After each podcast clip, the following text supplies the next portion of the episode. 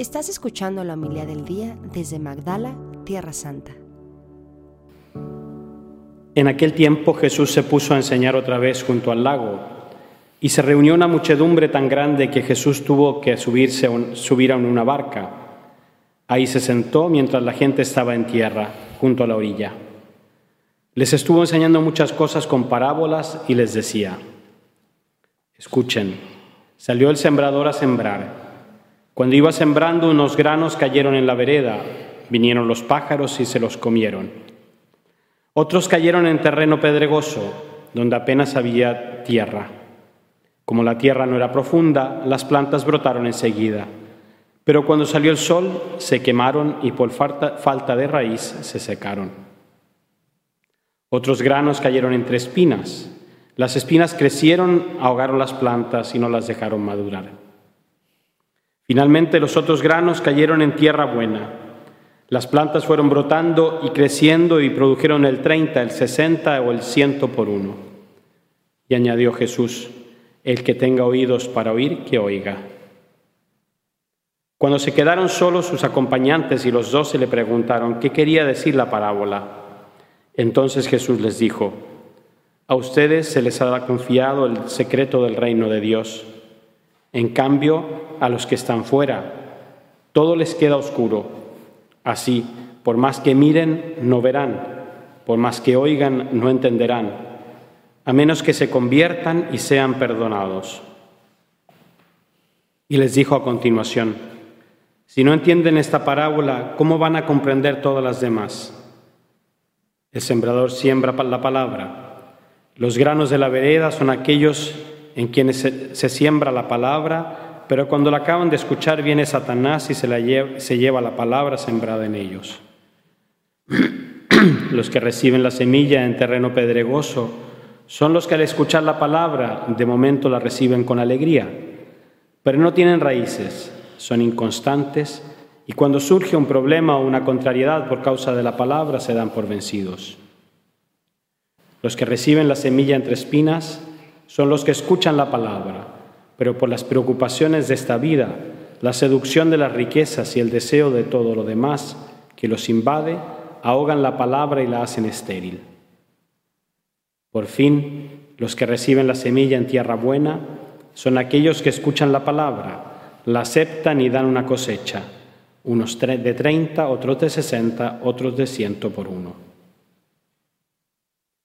Palabra del Señor. Gloria a ti, Señor Jesús.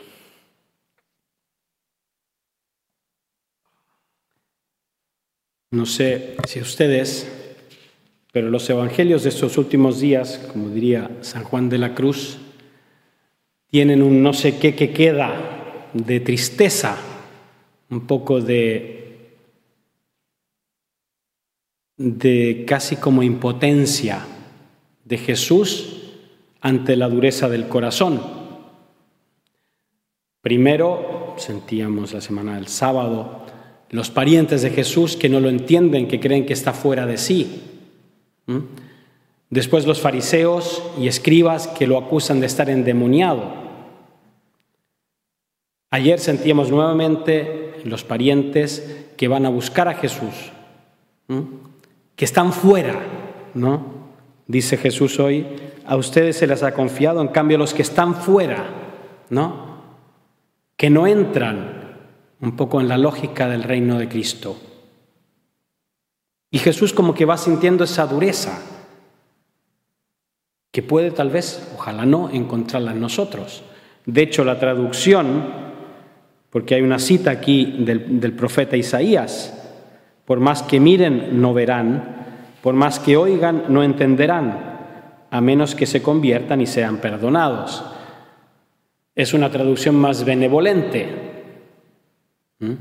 Como que dice, bueno, si se convierten van a ser perdonados. Hay otra, que es la que al menos había leído yo, es, la pone como en presente, porque tienen ojos y no ven, porque tienen oídos y no escuchan. No sea que se conviertan y sean perdonados. Hay como esa, no quiero la salvación. Me encierro Y no quiero que esta semilla dé fruto. La salvación, como nos dice la parábola del sembrador, está, es un invito, una invitación universal. Todos estamos llamados a entrar en este reino, a compartir reino que es intimidad con Cristo. ¿no? Es eso que le promete el profeta, Dios a través del profeta David, ser templo de Dios, dejar que Dios nos construya, ¿no? Ya no solo un templo físico, ya no solo ni siquiera el templo del cuerpo de Cristo, la Eucaristía, en la iglesia, sino que Dios construya en mí una casa. Y lo dirá San Pablo, somos templos de Dios, templos del Espíritu Santo. Entonces, para llegar a eso requiere esta apertura, este pasar de estar fuera, de mirar el Evangelio como algo externo, a entrar, a hacerlo propia vida. Y ahí entra esa confianza en este sembrador, que va a estar siempre sembrando en mi vida. Hay una, ahora en, bueno, hace unos meses, en ejercicios espirituales, eh, leíamos un libro de una entrevista al Papa Benedicto XVI, ya emérito, y explica la expresión que el sacerdote reza las palabras de la consagración que como saben, al consagrar la sangre, ahora dice, esta sangre derramada por ustedes y por muchos. Antes decía, la sangre derramada por todos. Entonces, ¿qué? Hay unos que quedan fuera. Creo que el Evangelio de hoy explica perfectamente eso. La semilla está ahí para todos. Está en mí ¿Qué acogida le doy a esta semilla? Y ese por muchos es esa invitación a tomar a que este cuerpo de Cristo, que es esa semilla, que la sangre de Cristo encuentre acogida en mí y dé fruto.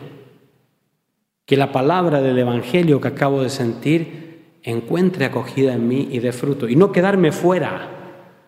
No ser de esos que tienen orejas y no oyen, que tienen ojos y no ven.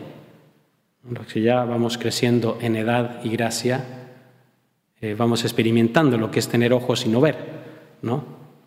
Ahora que fui a Chile tuve que cambiar los anteojos porque ya, no sé si se dieron cuenta antes de salir, ya me costaba leer las letras del misal, leer, entonces tenía que hacer un poco de esfuerzo con los anteojos anteriores. Tuve que cambiarlos porque ya mis ojos empiezan no a no ver, pero a no ver también. Bueno, vamos experimentando eso. Ahora también estuve con mis papás y me doy cuenta que antes la televisión estaba a 50, ahora está a 70 el volumen. Entonces, también los oídos se van perdiendo. Bueno, que nuestros ojos espirituales, que nuestros oídos espirituales no les suceda eso. Queremos, digámosle a Cristo hoy, Señor, queremos esa conversión, queremos acoger, convertirse es abrirse a la acción de Dios, abrirse a la acción de su palabra.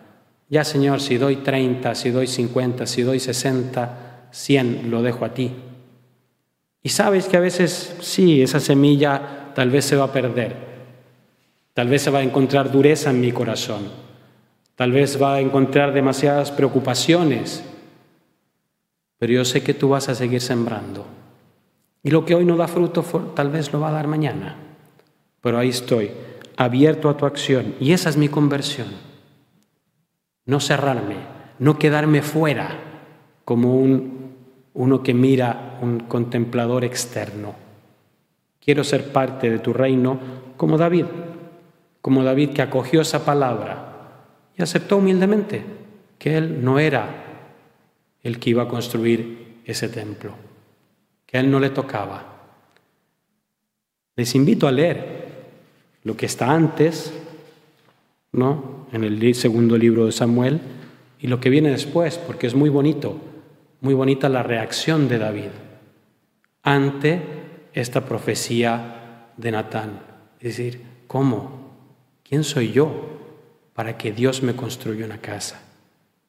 Y así nosotros, ¿quién soy yo para que Dios siga sembrando en mi corazón cuando tantas veces le he fallado? Pero ahí está Jesús, el buen pastor, ese sembrador que no se cansa, que siempre confía en mí, que siempre me da una nueva oportunidad, siempre y cuando yo dé ese paso, deje de ser un contemplador desde fuera, un espectador externo y me meta me meta en la lógica del Evangelio, me meta en la lógica de esa semilla que tiene que morir para dar fruto. Así sea. Muchas gracias por escucharnos. Si quieres conocer más acerca de Magdala, síguenos en YouTube y Facebook.